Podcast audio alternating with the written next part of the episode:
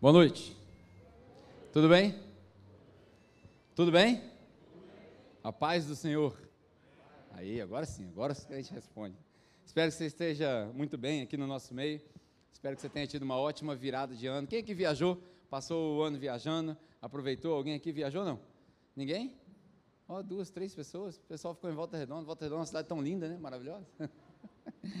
ai, ai, que bom que você aproveitou então com a sua família se você viajou. Legal. Antes de eu continuar, ah, todo domingo a gente tem gente diferente aqui, né? Então, seja bem-vindo. Se você estiver nos visitando, como o Hugo disse, é um prazer ter você na nossa casa. Para quem não me conhece, meu nome é Pedro e eu espero poder compartilhar um pouquinho da palavra de Deus com você hoje. Então, seja bem-vindo, sinta-se em casa.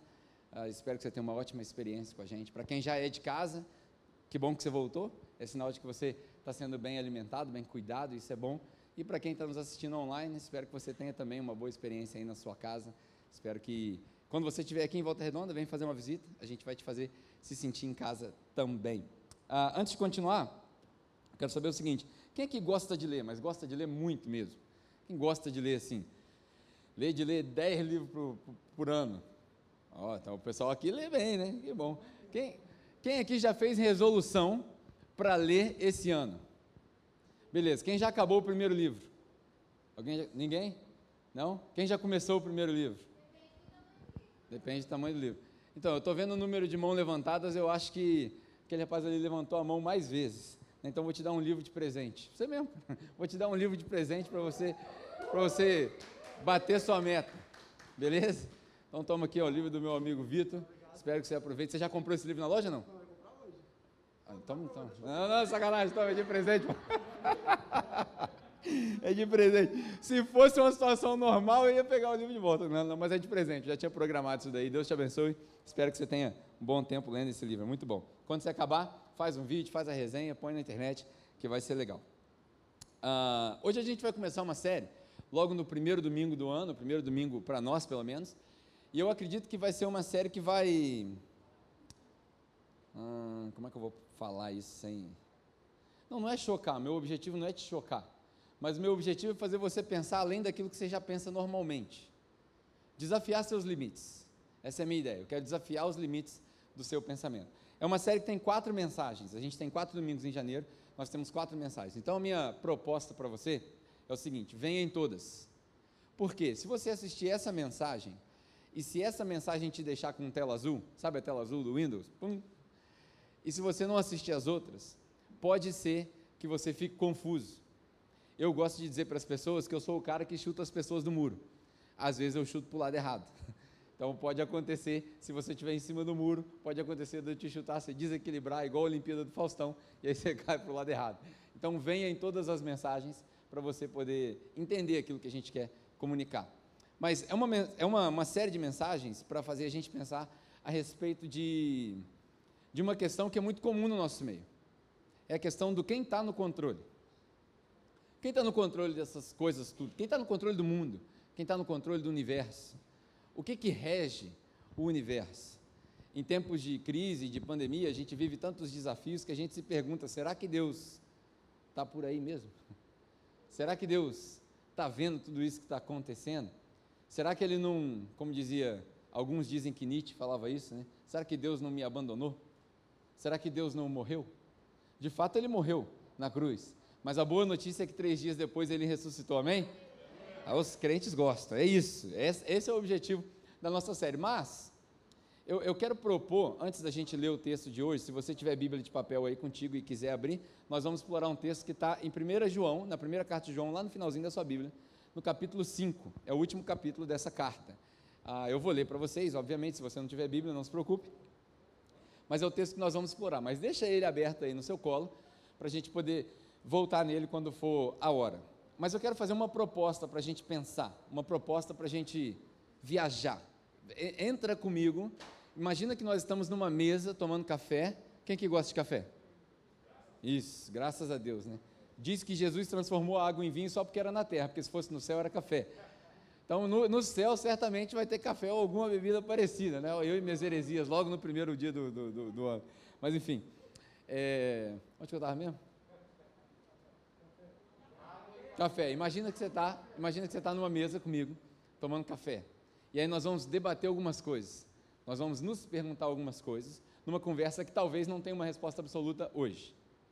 E a ideia central disso é quem está no controle das nossas vidas. Algumas pessoas, e talvez com razão para elas, acreditam que quem está no controle é um cara que a gente chama de diabo. Diabo, na verdade, não é um nome. Diabo é um título. Diabo significa o acusador. Mas algumas pessoas acreditam que essa força espiritual, ou esse ser encarnado, que encarna o mal, é o que está no controle das nossas vidas, no controle do mundo. Alguns desses não têm fé, outros têm uma fé diferente. Alguns cristãos acreditam até que o diabo está no controle, baseado nesse texto que nós vamos ler hoje. Mas, se você acredita que o diabo está no controle da sua vida, certamente você vai ver algumas coisas ruins no seu cotidiano. É o, o, se você acredita que é o diabo que controla tudo, você vai ver fome, você vai ver crise, você vai ver guerras. O seu olho, as suas lentes vão virar para essas coisas ruins, o que é natural. Você já ouviu falar de filtro mental? Quando você vai comprar o seu primeiro carro, por exemplo, você está doido naquele. Hoje, o que, que, seria um carro da moda, assim, de, de entrada, pessoal? Não sei se é mais o Gol, né? Já faz muito tempo que eu não, nem, nem penso em Onix. Então, você vai comprar um Onix. Aí você fala assim: eu vou comprar um Onix vermelho. Ninguém tem. Aí você vai na concessionária, compra um Onix vermelho. Você sai da concessionária, o primeiro carro que você cruza, um Onix vermelho. É um filtro mental. A gente começa a pensar a respeito daquelas coisas. Então, se você acha que o diabo controla tudo, certamente você vai ver o diabo em tudo. Algumas outras pessoas acreditam que ninguém está no controle, que é o acaso que rege as coisas. Um dia, um conjunto de nada encontrou com outro conjunto de nada, e aí gerou uma explosão que virou isso tudo aqui. Eu acho que a pessoa tem que ter muita fé para acreditar que o nada encontra com nada e gera algo. Mas, cada um com seu cada um, né? A gente não pode a gente não pode querer que as pessoas acreditem naquilo que a gente acredita e jamais isso da verdade absoluta. Algumas pessoas acreditam que o acaso, que a chance, vivem por chance. Né? E se você vive por chance, provavelmente você é aquele tipo de pessoa que de vez em quando faz aquela fezinha na Mega Sena. Porque a Mega Sena é pura chance. Nada contra, se você gosta de fazer o seu jogo lá e tal. Mas a Mega Sena é chance. E uma chance ínfima, quase que inexistente. Mas tem gente que gosta, vive de sorte. Ela vai atravessar a rua, ela não olha para a esquerda nem para a direita. Quem vive acreditando que é o acaso, que as coisas acontecem por acaso, você não precisa olhar para a direita ou para a esquerda. Você só atravessa. Se por um acaso alguém te atropelar, deu ruim para você. Ou, se não for o dia, né, não era para acontecer, geralmente é a desculpa que o pessoal é, usa.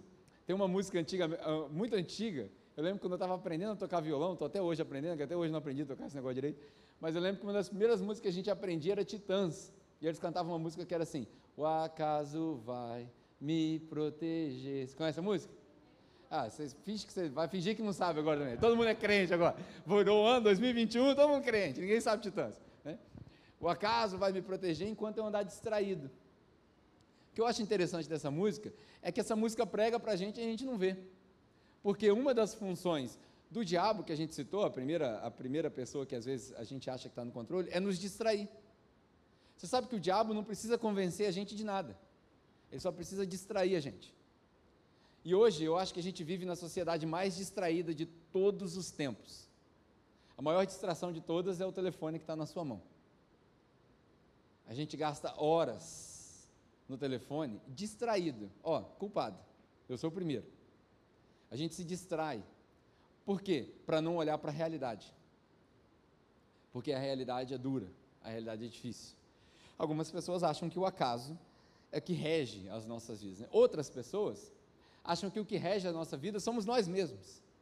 Agora a gente está na moda do coach, né? Hoje, antes de começar o culto, uma irmã virou para mim e falou assim: Ô pastor, você está meio coach, né? Eu falei: está amarrado. Por quê? É, porque ela veio falando as coisas na internet, e as pessoas estão observando, estão fazendo, e aí o, o Instagram vai aumentando e tal. O coach está na moda.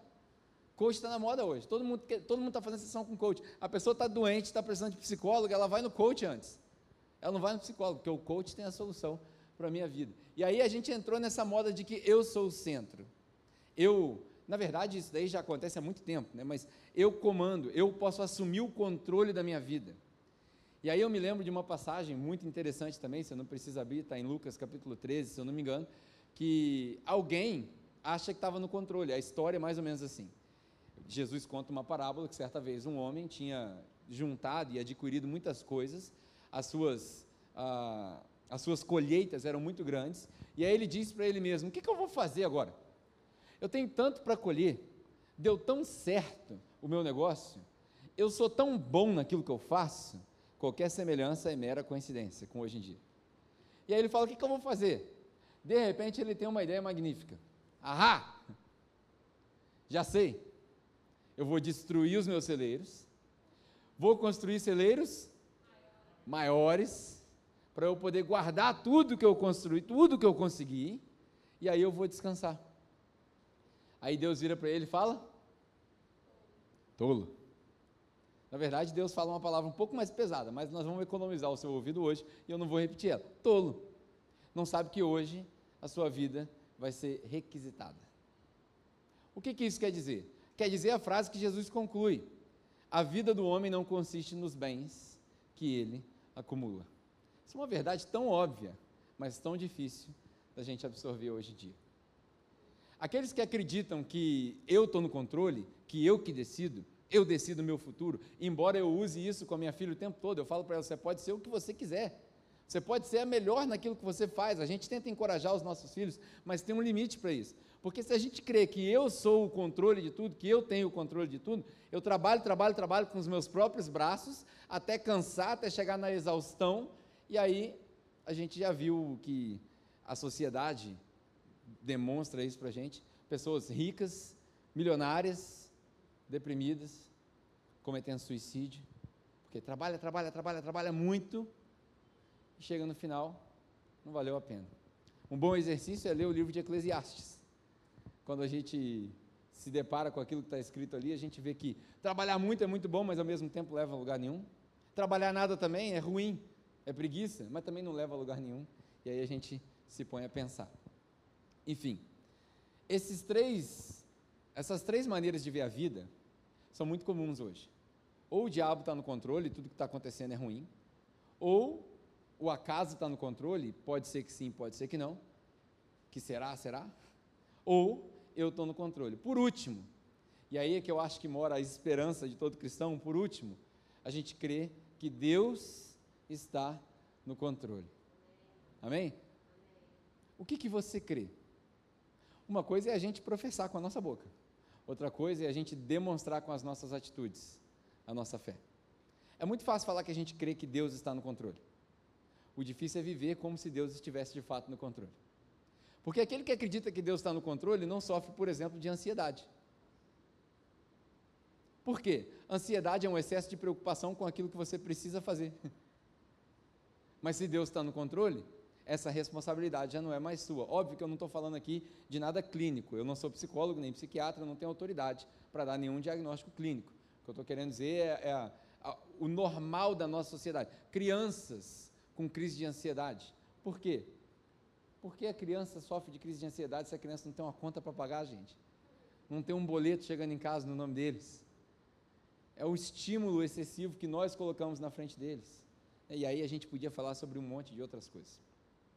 O que eu quero dizer é o seguinte: imagina que se a nossa vida é um carro e a gente vai embarcar numa viagem, a gente tem a opção de colocar alguém no motorista. Eu posso colocar o diabo no motorista e sentar no carona, não acredito que vai ser uma viagem legal. Eu posso colocar o acaso. E pode ser que eu chegue, pode ser que não. Eu posso me colocar no volante, mas aí se eu for dirigir a noite inteira eu vou cansar. Ou eu posso colocar Deus no controle e sentar no carona e aproveitar a vida. A escolha é sua. É uma questão de fé. Hoje eu quero falar desse primeiro ponto. E a gente vai rodar essa, essa série toda lembrando do seguinte: antes da gente, eu pedi para você abrir em 1 João, no capítulo 5, mas se você quiser abrir a sua Bíblia em Provérbios, capítulo 3, eu vou voltar constantemente nesse versículo. Provérbios, capítulo 3, no versículo 5. Provérbios, capítulo 3, versículo 5, é a âncora dessa série, que diz o seguinte: todo mundo achou aí?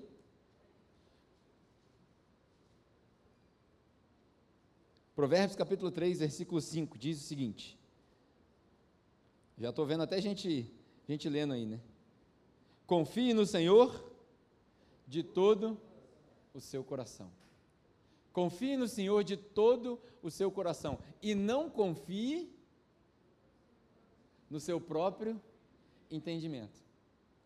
Uma das coisas que eu gosto muito a respeito desse versículo é o seguinte: eu não sei se você já leu dessa maneira, é, significa o seguinte: confie no Senhor com todo o seu coração. Seu coração é todo o seu entendimento, tudo aquilo que você consegue perceber, racionalizar.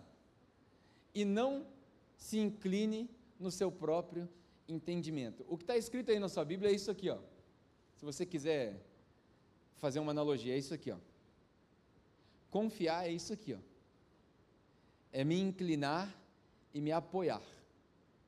Isso é confiar. Na sua vida, no seu cotidiano, no seu dia a dia, você consegue se apoiar em Deus? Ou você se apoia na força do seu próprio braço? Quando falta alguma coisa, você se apoia em quem? Quando você se sente desesperado por algo, você se apoia em quem? Eu acho interessante que quando a gente vai conectando os pontos, um texto muito bonito de Salmos, no, no, o Salmo de número 121 diz assim: Eu olho para o alto, que é de lá que vem o meu socorro. Meu socorro vem do Senhor. Ele que fez os céus e a terra. E aí a gente podia entrar na questão de que Deus está no controle, mas eu vou deixar essa para a última mensagem, não vou dar spoiler. Hoje eu quero falar a respeito daqueles que creem que o diabo está no controle das nossas vidas. Eu sei que você veio na igreja para ouvir sobre Deus e não sobre o diabo. Amém? Ninguém veio na igreja para ouvir sobre o diabo, amém? Ninguém veio na igreja para ouvir sobre o diabo. Ninguém quer ouvir sobre o diabo. E não é sobre o diabo que eu vou falar, mas eu quero te dar uma, uma perspectiva daqueles que pensam que o diabo está no controle, com esse versículo de 1 João, que eu pedi para você abrir aí, 1 João capítulo 5, no versículo 18, 19 e 20, que a gente vai ler já já. Mas pensa comigo, suponha que você se encontrou com alguém que não tem fé, e aí eu não estou querendo dizer que alguém que não tem a mesma fé que você é alguém diabólico, não é isso? Mas muitas das vezes eu converso com pessoas que não acreditam nem no bem nem no mal, nem em Deus nem no diabo, pessoas neutras. E essas pessoas, que a gente costuma chamar de ateus, ateu significa sem Deus, ou seja, não, não tem força maior por trás disso. Eu tenho muitas conversas com eles, muitas, muitas, muitas. A minha vida é extremamente interessante. Eu converso mais com gente que é ateu do que com crente. Porque conversa com crente você tem que concordar, é meio chato. Amém ou não? Duas pessoas entenderam o que eu estou falando. Né? Mas eu estou falando, não estou falando do crente da capela, né? estou falando do crente. Aqui é outra pegada. Aqui é outra pegada. Eu estou falando daquela conversinha que a gente fica discutindo se tem mil anos, se não tem, se o dragão tem quatro cabeças, não tem, se Adão tinha um bico, se Adão voava, essas perguntas que não levam a lugar nenhum. Isso daí é conversa que a gente não, não precisa ter. Mas eu converso com muita gente que não tem fé. E aí, cara, se você se você tivesse a oportunidade de estar nessas conversas comigo uh, e fizesse uma retrospectiva de 2020, no final do ano a gente fez uma retrospectiva aqui. 2020 foi um ano meio diabólico. Você há de concordar comigo. Foi um ano que muitas coisas que aconteceram não estavam previstas. 2020 foi um ano ruim de engolir. Eu estava pronto para virar a página de 2020 quando deu abril já. Não sei você. Abriu, falaram lockdown, falou, vira, passa 2021, vamos embora, solta os fogos e dá para acelerar, Deus. Mas não dava. Eu passei de abril até outubro, pelo menos para ser sincero contigo, de abril a outubro, eu passei chateado. Chateado porque eu não podia sair de casa. Eu sou um cara da rua, eu gosto de ir para a rua, eu gosto de barulho, eu não consigo ficar. Eu, eu, eu até gosto de ficar sozinho, um ou dois dias. Não, seis meses é muita coisa. Acho que você concorda comigo. E 2020, cara, muita coisa ruim aconteceu. A mais óbvia de todas, o corona. Né? Mudou a maneira como a gente faz muita coisa, assustou muita gente. Muitos de nós aqui perdemos entes queridos, amigos. Né? Figuras ilustres no mundo inteiro morreram, alguns por causa de corona, outros não. Eu me lembro que no final de 2020, quando deu novembro e dezembro, Cada vez que aparecia no noticiário que morria alguém, eu falava, pô, não deu 2020 ainda não, cara. E, e, e tá gente morrendo, e tá gente morrendo. Eu lembro que o último que eu vi foi o Maradona. Não sei se você acompanhou a notícia. E aí, quando o Maradona morreu, aquela manifestação na Argentina, né, em Buenos Aires e tal. E aí eu falei, cara, 2020 realmente foi cruel com as pessoas, porque o povo argentino idolatrava o Maradona. E aí rolou toda aquela procissão e por aí vai. E aí a gente virou para 2021, eu falei, cara, 2021 vai, eu vou começar né, o pessoal gosta de dizer, com o pé direito. 2021 vou começar bem, vou começar cheio de meta, cheio de coisa e tal. E aí eu voltei a correr. No dia 6 de janeiro de 2021, um bando de gente sem cérebro dentro do crânio resolveu invadir um prédio do governo dos Estados Unidos. Eu não sei se você viu isso nas notícias. E aí pronto, começa tudo de novo, como se 2021 fosse um replay de 2020. E eu falei, cara, não é possível que 2021 vai ser desse jeito. Será que a gente não acordou um ano meio diabólico? E aí, uma das perguntas, eu contei essa história toda para dizer o seguinte: uma das perguntas que as pessoas me fazem nesses cafés, nesses ambientes que eu converso com eles, é o seguinte: como que pode você crer que Deus é bom, que Deus existe, se isso tudo de coisa ruim está acontecendo no mundo? Como que você justifica a existência de um Deus bom e todas essas coisas ruins? Tem até um, um ditado teológico muito antigo que diz: se Deus é bom, por que, que ele não acaba com o mal? Se ele não acaba com o mal, talvez ele seja bom, mas ele não é onipotente, então ele não pode acabar. Então ele fica nesse, nesse loop infinito: Deus não pode, Deus não é, Deus não pode, Deus não é. É uma discussão milenar que não chega a lugar nenhum. E aí eu quero te mostrar três coisas. Né? A, a, a maioria dessas pessoas pensa assim: existem três tipos de mal. A gente só pensa em um mal, nós cristãos. Os crentes só pensam com esse, com esse um mal, o terceiro que eu vou dizer. Existe o mal natural, Geralmente, quando você vai ter uma discussão filosófica, e eu, se eu estiver indo muito fundo, você segura a onda aí que eu já vou voltar para onde o nosso, terreno, o nosso terreno familiar, que é Bíblia. Mas a maioria das pessoas não, não, não fala a respeito desses temas. O mal natural, por exemplo, um tsunami é um mal natural. O tsunami não é normal, normal é a onda vir e voltar. Mas o tsunami é um mal natural. Para nós que somos, somos cristãos, a gente justifica isso dizendo que o mundo caiu, o mundo sofre influência do pecado e a natureza inteira foi corrompida. Mas para quem é um naturalista, para quem é materialista, eles não conseguem entender dessa maneira. Mal natural. Existe um, um mal metafísico que eles chamam. O que é um mal metafísico? É o que nós chamamos de espiritual. As coisas ruins que regem o que está acontecendo e por aí vai. E existe o mal moral. Né? Matar alguém é mal. Humilhar alguém é mal. Roubar alguém é mal. Esse mal moral que tem diversas justificativas de de onde veio, mas a mais óbvia é dentro de você Deus colocou um senso de certo e errado. Dentro de todo ser humano Deus colocou o senso de certo e errado. Todo mundo sabe que roubar é errado. Todo mundo sabe. Você pode viver até num país comunista, mas se num país comunista o cara entrar dentro da sua casa e pegar a sua cota das coisas que você tem, você vai falar: "Poxa, mas eu vou ficar sem". Está errado. E aí eu não vou entrar numa discussão sobre comunismo, capitalismo, por aí vai, mas todo mundo sabe o que é certo e o que é errado. Três tipos de mal. Todos eles, na minha opinião, pelo menos para o objetivo daquilo que nós vamos discutir hoje, todos eles personificam essa figura que a gente chama de diabo. Se o diabo está no controle, todo esse tipo de mal é o que vai reger aquilo que a gente vive e todas essas, todas essas consequências. Algumas pessoas se entregaram para o mal. O que eu quero dizer com isso? Algumas pessoas se entregaram para o mal. Quando você vê alguém sendo executado por um policial na rua, como foi o caso do George Floyd em 2020, e a primeira reação das pessoas é tirar o telefone para filmar, isso é diabólico. Isso não é normal. Isso não é humano. Quando você vê uma briga na rua e a primeira reação que você tem é rir, isso é diabólico. Isso não é normal, muito menos cristão. Quando você vê alguém na rua com fome ou com frio e você vira a cara, isso é diabólico. Isso não é normal. Antes de começar o culto aqui, um irmão falou para mim assim: Cara, quase que eu chego atrasado, porque no caminho para cá eu reboquei três carros. E aí eu, eu digo para você o seguinte: se você vê alguém necessitado na chuva e você não para, isso não é normal, isso é diabólico. Esse é o diabo, a personificação do mal nas nossas vidas, regendo as coisas, fazendo aquilo que ele sabe fazer de melhor. Muita gente acha que é mais esperto do que o diabo. Inclusive, tem um livro de Napoleão Hill que chama Mais Esperto que o Diabo, você já deve ter lido. Nós não somos mais espertos que o diabo. Por quê? Porque ele teve milhares e milhares de anos para aprender os truques que a humanidade sabe hoje. Você vive 40, 50, 60, 80 anos. Então não tente ser mais esperto do que o diabo. Seja só submisso a Jesus já é o suficiente. Você não precisa ser mais esperto que o diabo. Algumas pessoas se renderam ao diabo. Outras pessoas são oprimidas pelo diabo. Né, hoje a gente falou aqui dessa passagem de Lucas 12, o cara que queria acumular. Eu não sei se você lembra da passagem do joio e do trigo. Todo mundo aqui lembra da passagem do joio e do trigo? Quem conhece a história do joio e do trigo? Você sabe como é que começa a história do joio e do trigo? A história do joio e do trigo começa com um cara que semeou coisa boa, e aí quando ele acorda num determinado dia, toda a plantação dele está tomada. Aí os servos dele chegam para ele e falam assim: Mas você não tinha colocado semente boa aqui no, no, no chão? No solo?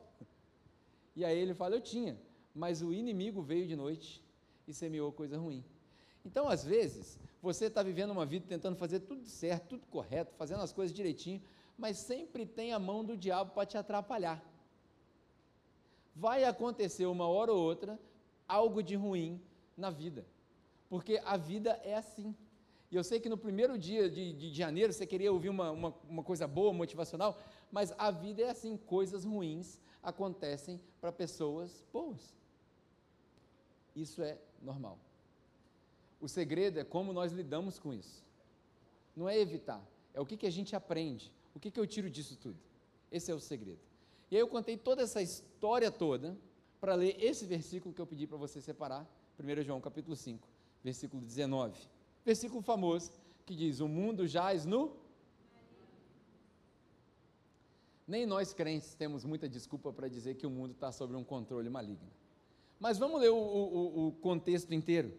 Né? esse pedaço que eu pedi para você separar, do versículo 18 ao versículo 20, é a finalização ou a conclusão de João nessa primeira carta. Ele escreve uma carta para as igrejas, ele já está velho, ah, tudo indica que esse era o João, amigo de Jesus, amigo próximo de Jesus, tudo indica que ele tinha muita intimidade com Jesus, e tudo indica que ele foi um cara privilegiado, porque diferente da maioria dos apóstolos, ele não foi violentamente executado.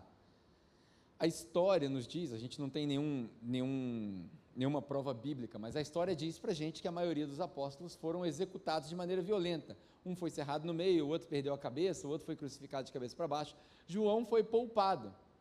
Pode até ser que tenha a ver com o que Jesus falou no final da história dele com os apóstolos. Eu não sei se você lembra dessa conversa. Jesus está caminhando com eles na praia, depois de um churrasquinho de peixe, e aí ele fala para Pedro, é o churrasquinho de peixe, né? Porque naquela época não tinha churrasquinho de picanha, churrasquinho de picanha era só para o sacerdote, entendeu? A gente podia voltar nesse tempo, né? Pessoal, ao invés de trazer dízimo e oferta para a igreja, o pessoal trazia picanha. E aí o sacerdote, seria eu hoje, né? Hoje. O sacerdote queimava, dava a coxa para os caras e ficava com a picanha, né? Rapaz, o tempo do Antigo Testamento era bom, né?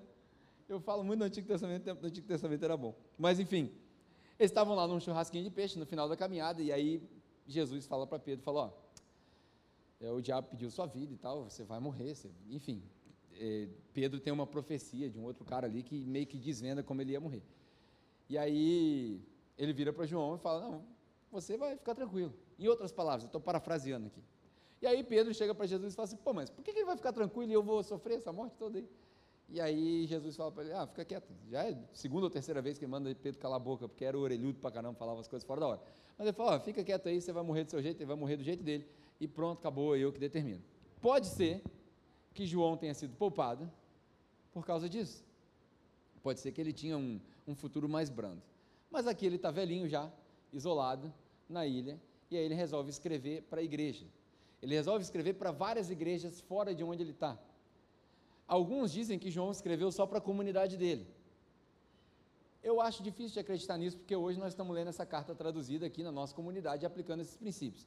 Mas seja lá o que for, se foi só para a comunidade dele ou para várias outras igrejas, João escreve, e aí ele escreve sobre o amor. Ele escreve que Deus é amor, o versículo mais famoso, em 1 João capítulo 4. E aí ele escreve que o amor supera todas as coisas, enfim. Na conclusão disso, ele escreve aqui no versículo 18 até 20 três coisas que eu e você, como cristãos, podemos aprender a respeito de Jesus. E mesmo estando o maligno no controle de todas as coisas do mundo, a gente pode aprender essas coisas. Vamos ler? 1 João capítulo 5, versículo 18. Para aqueles que acreditam que o diabo está no controle da nossa vida, no controle do mundo, você vai encontrar isso aqui no versículo 18. O mundo jaz no maligno. Está aqui. Mas vamos lá. Versículo 18, do, do começo, diz o seguinte: Sabemos que todo aquele que é nascido de Deus não está no pecado. Primeira pausa. O que, que a gente sabe? Primeira coisa, a gente sabe que todo, aquilo que é todo aquele que é nascido de Deus não vive no pecado. Algumas traduções dizem: todo aquele que é nascido de Deus não peca. E aí a gente vai entrar naquele ditado: se a gente peca porque é pecador ou é pecador porque peca, não é o objetivo de hoje. Mas eu quero usar essa primeira expressão que a gente usou. Todo aquele que é nascido de Deus não vive no pecado. Se você vive no pecado, seja lá qual o seu pecado for, luxúria, avareza, orgia, é, miséria, enfim, seja lá o que for que você vive nessa constância de pecado, eu preciso te alertar. Se você vive no pecado, ou você não é nascido de Deus, ou você é um cristão hipócrita. Como cristão hipócrita não existe, porque ou você é ou você não é, com Jesus não tem meio termo. Amém? Não? Não existe cristão hipócrita, não existe cristão ladrão, não existe cristão falso. Existe gente falsa que se diz ser cristão, está cheio dentro da igreja. Mas não existe cristão de verdade falso. Porque todo aquele que é nascido de Deus não vive no pecado. Uma das coisas que a gente precisa consertar logo de primeiro, no logo, primeiro culto, já vou consertar porque de repente a gente vem falando isso durante quatro anos, quase cinco, e você não entendeu. Uma coisa é a sua justificação, outra coisa é a sua santificação. A sua justificação está na mão de Deus, não tem responsabilidade nenhuma sua, é Ele que salva pela graça através da fé. Nenhuma obra vai te fazer ser salvo ou não, nada que você faça vai fazer Deus te amar mais, e nada que você faça vai fazer Deus te amar menos. A sua salvação não depende daquilo que você faz. Se dependesse, tu estava lascado. Amém? Isso é justificação. Agora, santificação não depende só de Deus, depende de você também. É uma via de duas mãos. Deus manda, você obedece. Deus chama, você responde. Você chama, Deus responde. Você fala, Deus escuta. Deus fala, você escuta. É uma via de duas mãos. Santificação depende do seu esforço. Eu não estou falando que você precisa se esforçar para ser salvo, mas você precisa se esforçar para continuar sendo salvo. Já ouviu aquele ditado? Eu fui salvo antes da fundação do mundo, eu estou sendo salvo todos os dias quando eu acordo, e eu serei salvo no dia que ele voltar para me buscar. Nesse intervalo de tempo, entre o dia que você foi justificado e o dia que você será glorificado, essa santificação é responsabilidade sua. Viu a oportunidade para sonegar imposto, o que, que você faz? Não sonega. Viu a oportunidade para roubar, o que, que você faz? Não rouba. Viu a oportunidade para ser generoso, o que, que você faz? Seja generoso em dobro. Esse é o padrão de vida do cristão. Todo aquele que nasceu de Deus não vive no pecado. Continuando, versículo 18. Aquele que nasceu de Deus, e aqui muito provavelmente ele está falando do próprio Cristo, aquele que nasceu de Deus o protege. Isso aqui é um jogo de palavras. Como a gente está lendo em português, é bem provável que você não acredite no que eu estou te falando. Meu convite para você é você chegar em casa, abre lá o seu computador num site que chama Blue Letter Bible, é em inglês, Blue Letter Bible, letra azul, Bíblia, de letra azul, e lá tem a oportunidade de você ler em grego. E aí você vai entender esse jogo de palavras e vai entender que ele está falando a respeito do próprio Cristo. Porque talvez na sua tradução esteja escrito o seguinte: todo aquele que nasceu de Deus não vive no pecado, mas ele se protege. Talvez a sua tradução fale isso. Essa é, maior, é o maior do engano, dos enganos que a gente pode cometer. Seria como acreditar que eu estou no controle das coisas. Então aqui ele diz: todo aquele que é nascido de Deus não vive no pecado. Por quê? Porque ele foi regenerado. Um espírito regenerado é inimigo do pecado. O espírito regenerado, ele luta contra o pecado. Se você ler João capítulo 14, por exemplo, você vai ver que tem uma batalha infindável dentro de nós entre a carne e o espírito. O tempo todo a gente está lutando contra o pecado. Quando a gente desiste de lutar contra o pecado, a gente já perdeu a batalha. O espírito regenerado não consegue viver no pecado. Por quê? Porque a sua natureza muda. A sua natureza muda. Você assume uma outra origem. Você percebe que aquilo que Jesus falou com os fariseus, quando ele fala, vocês são filhos do seu pai, o diabo, João capítulo 8. Jesus vira para os fariseus e fala: o diabo é o pai de vocês, porque vocês são mentirosos, e ele é o pai da mentira. Então vocês são filhos do diabo. Isso é Jesus falando com eles, estou falando com vocês não, tá? Mas aí você percebe no momento que você é regenerado que você tem outra origem, que você não é daqui, que o seu destino também não é aqui, que no final das contas o corpo volta para o pó, mas o espírito volta para Deus que o deu. Você falou, opa, Se volta, é porque eu vim de lá. Lá é a minha origem. Lá é o meu lugar. Não tem nenhum assembleano na igreja hoje, que pena. Se tivesse, já. Não adianta fingir o aleluia também. Pô. Tem que ser espontâneo, né? na hora. O assembleano, ele entende, ele pega as coisas. Diga que tem um, um texto na Bíblia aqui falando assim: bem-aventurado o assembleano, que entende os momentos de aleluia no culto. Vamos lá, brincadeiras à parte. Aquele que nasceu de Deus o protege, e o maligno não atinge. O maligno não o atinge. Gente, eu não, eu não sei se isso é normal para vocês. A minha geração não é tão normal assim. Mas na geração passada, eu me lembro que quando eu era recém-convertido, eu, eu, eu, visitei algumas igrejas e eu conversava com muitas pessoas antigas, pessoas da Assembleia, daí que vem meu, meu lado pentecostal. Né? E aí eles falavam muito de, de trabalho que foi feito para mim, fizeram um trabalho para mim, fizeram, fizeram uma mandinga para mim, fizeram sei lá o que para mim. Gente, eu, eu não sei se eu estou lendo certo ou, ou, ou tem coisa na minha Bíblia que não tem na sua. Mas aqui na minha Bíblia está escrito o seguinte: aquele que é nascido de Deus não vive no pecado, aquele que nasceu de Deus, o próprio Cristo, o protege, e o maligno não o atinge.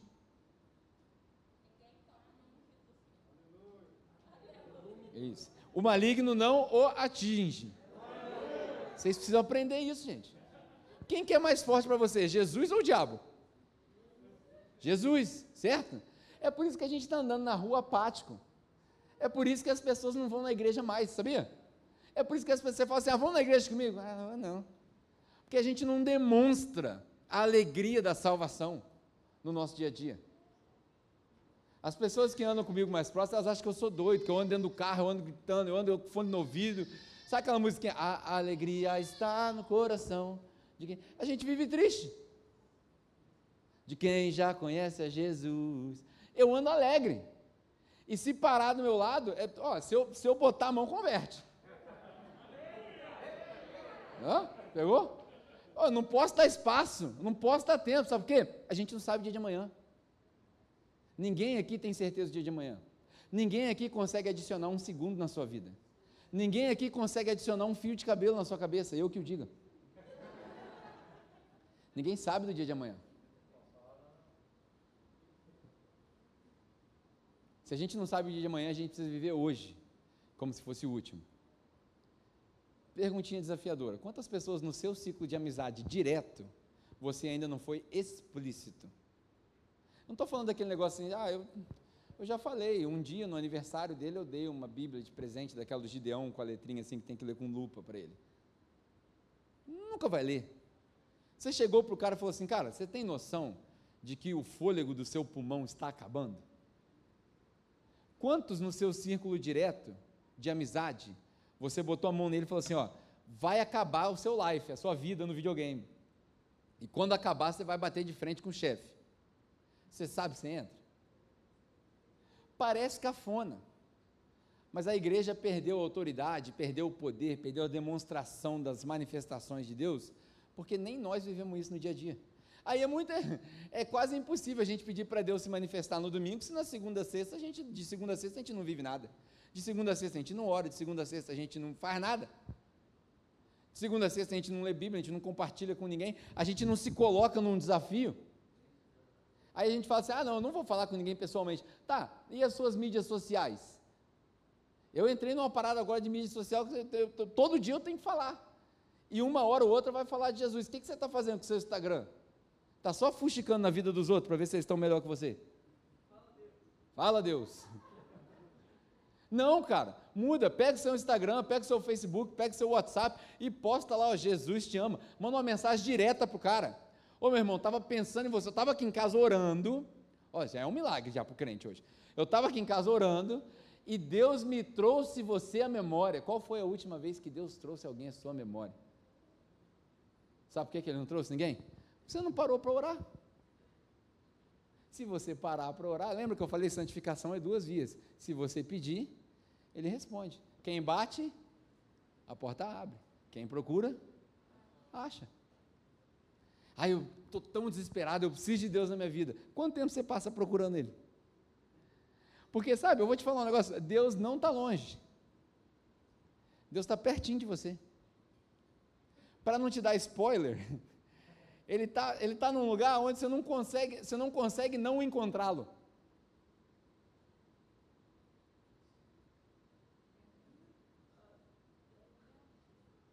Ele está aí.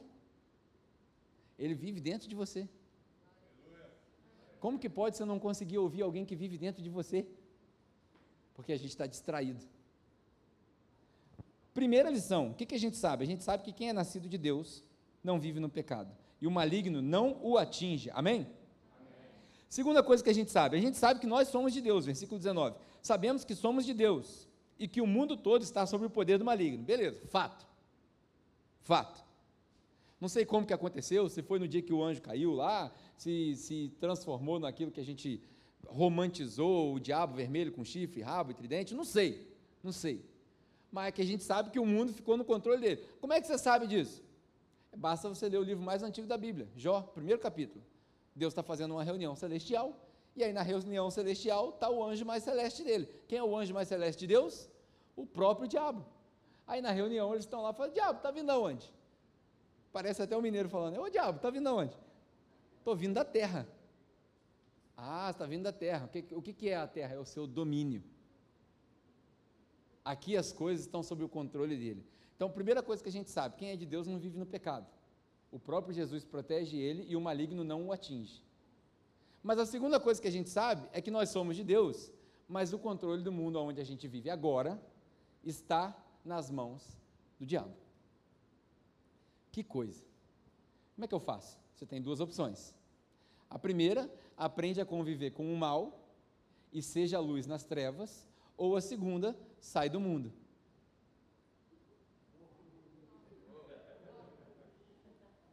Há esperança para você, porque todo aquele que crê em Cristo, ainda que morra, viverá. Mas não vai sair daqui se jogar do prédio e depois escrever uma carta falou que o pastor mandou você suicidar, porque eu não mandei ninguém suicidar. Está entendendo? Você tem a opção, sair do mundo. Como é que sai do mundo? Não tem jeito. Eu lembro que quando Paulo escreveu para as igrejas, ele fala assim, cara, não se associe com esse tipo de pessoa. Pessoa que comete esse tipo de adultério, esse tipo de fornicação, não se associe com esse tipo de gente. Aí ele fala assim, mas eu não estou falando do povo do mundo, não. Eu estou falando do povo da igreja. Dois mil anos atrás já tinha safado dentro da igreja. Dois mil anos atrás já tinha gente sem vergonha dentro da igreja. Dois mil anos atrás tinha mentiroso dentro da igreja. Aí Paulo fala: com esse povo aí vocês não sentam nem para comer. Os crentes. Porque se eu. Olha o que, que Paulo fala: se eu estivesse falando do mundo, vocês iam ter que sair do mundo. Como o Elon Musk não vivia na época do Paulo ainda, não tinha como ir para Marte. Então, Paulo estava falando de um negócio impossível. Está entendendo o que eu estou querendo dizer? Você tem opção. A única opção que você tem é aprender a viver no meio das trevas porque a luz brilha melhor, melhor nas trevas. A luz é mais eficiente nas trevas. No princípio o mundo era sem forma e vazio, e disse Deus: haja luz. luz. E houve luz. Você quer ver uma outra tradução interessante? No princípio a terra era sem forma e vazia, caótica, e disse Deus: haja ordem. E houve ordem. Você é chamado para organizar as coisas. Você é chamado para trazer paz. Rapaz, dava outra mensagem essa daí, hein? Você é chamado para trazer paz. Um dos conceitos de paz, shalom, no hebraico, é ordem. Shalom, querido. O pessoal fala muito. Deixa eu falar. Deixa eu falar. Versículo 19. O mundo está sob o poder do maligno. Versículo 20. Último, a última coisa que a gente sabe. A primeira coisa que a gente sabe é que quem é nascido de Deus não vive no pecado. A segunda é que, embora nós sejamos de Deus, o controle do mundo está na mão do maligno. Terceira e última coisa que a gente sabe desse texto. Versículo 20. Sabemos também que o Filho de Deus veio e nos deu o quê? Veio e nos deu o quê? Beleza. Entendimento. Para que conheçamos aquele que é? E conhecereis a ver e a verdade? Libertar de quê? Da falta de entendimento. Olha que interessante. Sabemos que quem é de Deus, Cristo trouxe entendimento. Aí você conhece a verdade, experimenta a verdade, vive com a verdade, absorve a verdade, que é o próprio Cristo. E ele te liberta. Liberta de quê? De você mesmo. Liberta de quê? Da falta de entendimento de que o mundo está no maligno. Porque, embora o mundo esteja no maligno, eu sei quem está no controle final. Sabe um negócio que eu aprendi? Deus está no controle, mas nem sempre ele assume o controle. Para pensar essa, hein? Deus está no controle. Nada foge do controle dele. E olha que isso é um negócio quase impossível para eu admitir. Quem me conhece e já teve discussões teológicas comigo sabe o que eu estou falando. Deus está no controle, mas nem sempre ele assume o controle. Às vezes o controle da situação é colocado na sua mão. Por quê? Porque ao assumir o controle da situação, você dá um testemunho. E por incrível que pareça, Deus escolheu o seu testemunho e o meu testemunho para trazer o evangelho para aqueles que não conhecem. Eu, se fosse Deus, eu não confiava em você, nem em mim. Mas, como Deus é bondoso, generoso, gracioso e Ele tem um plano que a gente não consegue explicar, Ele resolveu confiar em você e em mim, no seu testemunho. A salvação de muitas pessoas perdidas está no seu testemunho. Pesado isso. Claro, na graça de Deus, no Evangelho, ninguém está tirando isso. Mas o seu, uma outra frase que eu aprendi, e isso é parte da minha vida: o seu testemunho não converte ninguém, mas atrapalha pra caramba. Verdade ou não? O seu testemunho não vai converter ninguém, quem converte é o Espírito Santo. É no Evangelho, é ouvir da palavra que converte o pecador ao pecado, amém? amém. Metade da igreja é crente, beleza. Mas é o, é o Espírito Santo que converte. Agora, o testemunho da gente, ele não converte ninguém, mas ele atrapalha pra caramba as pessoas a se converterem.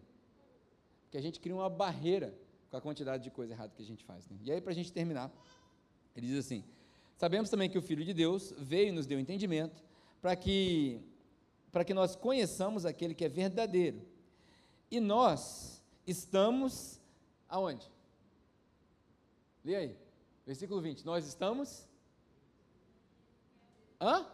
Naquele que era verdadeiro. Olha só, é isso que eu preciso ser, é isso que eu preciso você entenda hoje. Você está assistindo online, de repente você pensa que o diabo está no controle. Tá, cara, o diabo está no controle do mundo, das coisas, o mundo já no, jaz no maligno. Mas para nós que temos fé, e se você não tem fé, você que está assistindo agora, o meu momento evangelístico é agora, estou indo para cima com tudo.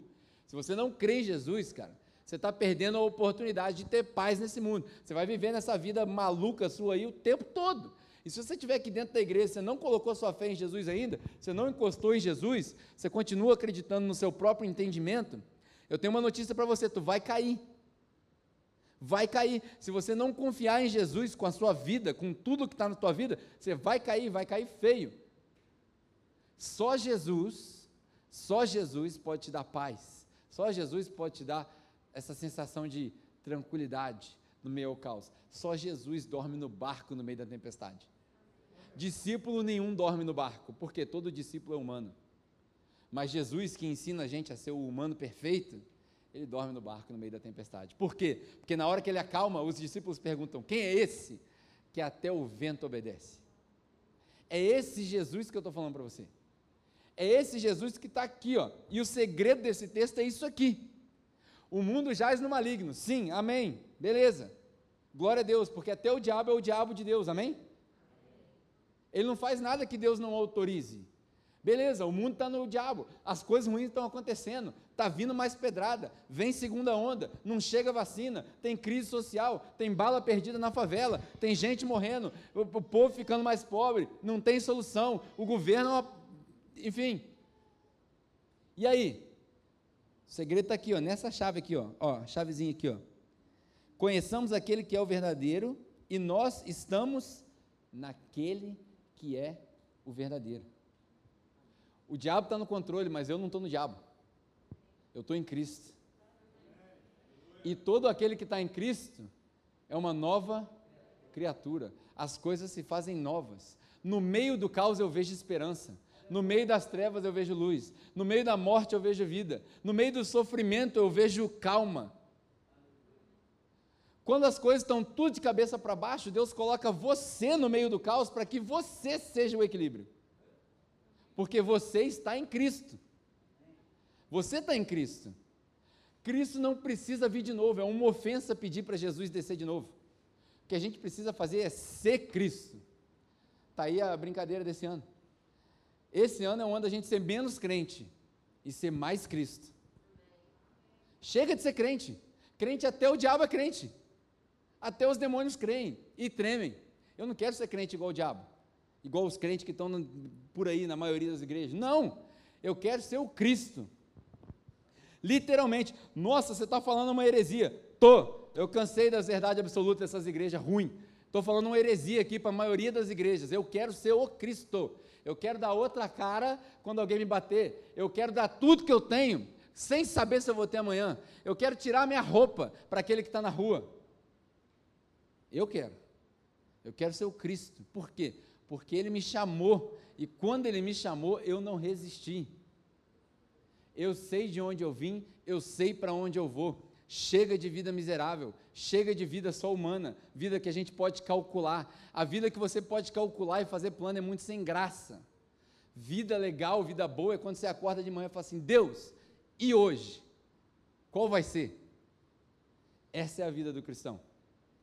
Essa é a vida do cristão. Deixa o amanhã, para cada dia tem o seu mal. Se preocupa com hoje. É bom fazer plano? Claro que é. É bom. É sensato é inteligente, fantástico. Só não vai dar certo com Jesus. Porque o ser humano faz um plano, Deus ri. Final das contas, o plano que funciona é o plano de Deus. Você tem uma escolha: participar do plano de Deus ou tentar bater de frente. Se você escolher a segunda, boa sorte. Eu só quero participar. Só quero participar do plano de Deus. Amém? A gente precisa sair daqui hoje sabendo o seguinte: nós somos de Deus. Quem é de Deus não vive no pecado. 2021 precisa ser um ano para consertar. Amém, igreja? Falando com a minha igreja agora, amém? amém? Falando com a capela. Chega de ouvir testemunho de, ah, falando de tal, está sendo pedra de tropeço. Agora eu vou começar a chutar pedra de tropeço. Chega, chega. Pô, cinco anos, não entendeu, não entende mais. Amém ou não? Quem está disposto a pegar esse desafio e falar assim, não, nós vamos ser exemplo agora, agora nós vamos ser exemplo. Santidade, vida de santidade. Nós vamos ser exemplo. Nós somos de Deus. O maligno comanda, mas nós não estamos no maligno. Porque nós vivemos em Cristo Jesus. Amém? Amém. Ótimo. Uma boa semana para você. Deus te abençoe. É assim que a gente termina o nosso culto. para terminar na alta, né? Se eu começar a orar agora, o pessoal vai. Brincadeira, eu amo vocês, gente. Vamos orar? Pai, nós te agradecemos, porque o Senhor é fantástico, o Senhor é maravilhoso. Ninguém se compara ao Senhor. Ninguém se compara ao Senhor. Ninguém, ninguém, ninguém se compara ao Senhor. Tudo que nós temos é seu. Toda a nossa vida, o nosso fôlego, como essa canção que nós cantamos. Pai, nós glorificamos seu nome pela vida do, do Serginho e da Bia que cantaram essa música e nos ajudaram a entender. O nosso respirar é todo seu. O nosso fôlego é todo seu. Tudo que nós temos foi o Senhor que deu. Pai, nós rejeitamos a ideia de que o diabo controla alguma coisa nas nossas vidas. Nós rejeitamos essa ideia em nome de Jesus. Nós rejeitamos porque nós sabemos o tamanho do sacrifício que o Senhor fez com o seu filho Jesus Cristo. Nós absorvemos esse sacrifício, nós aceitamos esse sacrifício, se é que é possível fazer isso, mas nós recebemos esse sacrifício em nome do seu Filho Jesus. Nós queremos estar nele. Esse é o primeiro domingo de 2021 para nós aqui na capela e nós pedimos, Pai, encarecidamente, encarecidamente, imploramos, Senhor, limpa essa igreja, limpa essa igreja, santifica essa igreja, santifica elas na palavra, santifica eles na palavra, nos santifique na palavra, Pai, porque o Senhor é a palavra. Que esse ano seja um ano onde a gente não escute mais fofoquinha, mas que o Senhor nos santifique de tal maneira que a gente escute só testemunho. Que as pessoas venham falar conosco: você viu aquela pessoa lá da capela? Caraca, você viu como é que Deus mudou a vida dela. Pai, é isso que nós queremos. Nós queremos uma vida com o Senhor e no Senhor o tempo todo, todo o tempo. Nós não queremos mais nada, nada mais satisfaz. Nada mais satisfaz a nossa alma. Só o Senhor satisfaz a nossa alma. Pai, restaura os nossos casamentos, os nossos relacionamentos, as nossas amizades, o trabalho, em todos os ambientes existenciais por onde nós passamos. Pai, nos faça luz. Nos use nas boas obras para que os homens vejam mesmo. Coloca cada um de nós aqui na, no, no spotlight, no, no meio do holofote. Expõe tudo aquilo que precisa ser exposto, para que a gente possa se humilhar, para que a gente possa se arrepender, para que o Senhor possa nos restaurar, nos santificar e nos levantar. Muito obrigado, Pai. Muito obrigado. Obrigado por essa palavra, por essa série. Pai, perdoa se nós fomos muito além com as coisas que a gente anuncia nas mídias sociais. Talvez as pessoas vão ver aquilo e não vão entender, mas o Senhor sabe da nossa intenção, o Senhor sabe com quem nós queremos falar, o Senhor sabe do nosso coração e do nosso amor e a nossa paixão por aqueles que estão perdidos. Então a nossa oração, Pai, é que o Senhor traga mais pessoas perdidas, mais pessoas que precisam de Jesus. Que esses bancos aqui sejam esvaziados por aqueles que já conhecem Jesus, a gente senta no chão mas o Senhor traga um, cada um, todo dia, todo dia o Senhor vai acrescentando na sua igreja aqueles que vão sendo salvos. Em nome de Jesus. E quem concorda diz? Amém. Amém. Amém. Cara, preciso confessar, é muito bom estar de volta, bom estar com vocês. Eu amo vocês, cada um de vocês, até os que eu não conheço. E eu queria, é, antes da gente ir embora, eu, eu acabei esquecendo de falar um negócio. No último sábado desse mês, a gente vai voltar com um negócio que há muito tempo a gente não tem, que a gente chama aqui de DNA. O que que só o pessoal antigo vai O que, que é o DNA? Você, pô, eu estou vindo na capela já há um bom tempo, eu queria entender que, que, por que, que vocês falam desse jeito, por que, que vocês fazem essas coisas, que, que, por que dessas coisas? Enfim, é o DNA que a gente faz. A gente vai se reunir aqui mesmo, e a ideia é a gente come algumas coisas junto. Eu sei que está no tempo de pandemia, então é meio difícil, é mais descontraído. Não é um culto, tá? Não é um culto, você não vai ouvir uma pregação, mas você vai ouvir bastante do porquê a gente é o que a gente é, o que a gente faz, o que a gente faz. Se você quer ser parte da capela, ah, eu quero andar com essa igreja aí, eu gostei dessa parada aí, é, é minha casa. Então você precisa vir aqui no último sábado desse mês, acho que é dia 30, tá? Último sábado, às sete e meia da noite. Sete e meia. Sábado a gente faz sete e meia, que é um pouquinho mais tarde, não é o horário do culto às sete, tá? Último sábado, já vai colocando, a gente vai reavisando, coloca na sua agenda, para você não esquecer. É muito importante que você esteja aqui conosco. E é tão importante que você esteja aqui conosco, por quê? Porque nós estamos planejando o nosso segundo culto. A gente está em tempos de pandemia e a gente precisa atender as pessoas que Deus vai mandar para cá. Amém? Você consegue crer nisso? Não? Amém. Eu creio que Deus vai mandar mais pessoas que precisam ouvir o Evangelho. Eu não acho que, a, que, que, parou aqui. A gente separou e, para falar a verdade, eu até gosto desse negócio de sentar separado, que a gente não precisa ficar dividindo suor com as pessoas. Eu acho legal isso aí. Mas dá para apertar um pouquinho mais as cadeiras na hora que sair a vacina e tal, não precisa ficar desse jeito. Mas, como a gente precisa atender mais pessoas, não cabe mais aqui. Se você olhar em volta aí, você vai ver, está lotado. Então a gente precisa.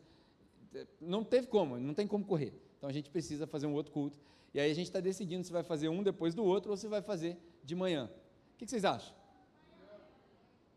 Vamos lá, vamos fazer uma assembleia aqui, tipo Batista. Quem quer de manhã, levanta a mão. Quem quer um atrás do outro de noite, levanta a mão.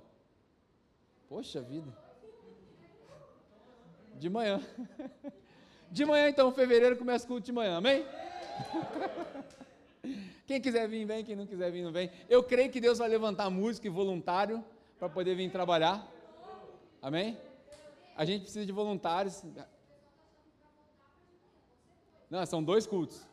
Um de manhã e um de noite. Se você gosta de manhã, você vem de manhã, não tem problema não. Vai esvaziar um pouquinho à noite, vai esvaziar um pouquinho de manhã, não tem problema. Eu prego para uma pessoa tranquilo, bota aqui na minha frente, ó, pá, show de cuspe nele, vamos embora. Não tem problema de manhã e de noite. Não, não pode ter show de curso, eu vou botar máscara. Pandemia. Enfim, é, de manhã, nada a ver os negócios que eu falo assim. De manhã e de noite. De manhã vai ser 10 horas, muito provavelmente, e de noite às 7 horas. Vai começar em fevereiro. Então vai avisando a galera, vai preparando para a gente criar espaço. O Washington está querendo que a gente vai ter que derrubar essa sala aqui para aumentar a igreja, para poder caber de gente. Esse é o Washington, né? O Washington é um homem de muita fé. Quem está com o Washington aí? Levanta a mão, só para ver. É, vocês estão empolgados. Quero ver se vocês vão vir quebrar aqui e fazer obra. é isso. Deus te abençoe. Tenha uma ótima semana. Domingo que vem a gente se encontra, se Deus quiser. Um abraço.